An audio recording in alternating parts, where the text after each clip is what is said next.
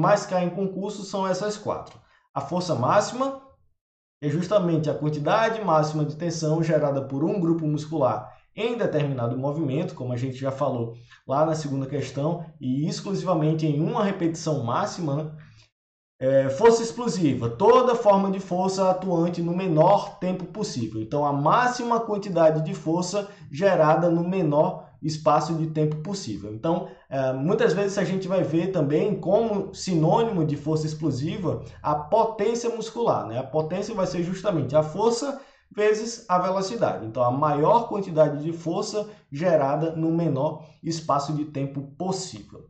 A resistência de força, por sua vez, é a quantidade de força mantida durante um tempo prolongado. Então, seria justamente o que a gente viu na questão passada, é, quando uma, uma força é gerada durante várias repetições de um exercício, por exemplo, né? a quantidade de força mantida por um tempo prolongado. E aí essa resistência pode ser aeróbia ou anaeróbia, e a força absoluta, por último, é a máxima quantidade de força gerada pelo corpo humano de fato. Né? Então a gente vai ter a força absoluta quando todos os mecanismos de defesa e de inibição são removidos. Ele, essa manifestação da força, né, a força absoluta, é, ocorre basicamente em situações extremas. Né? Então é justamente nessas situações extremas que os mecanismos de defesa são removidos e que o corpo consegue gerar a máxima quantidade de força possível.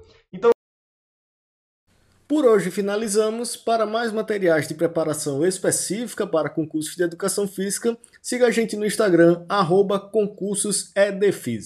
Então é isso, muito obrigado e até a próxima.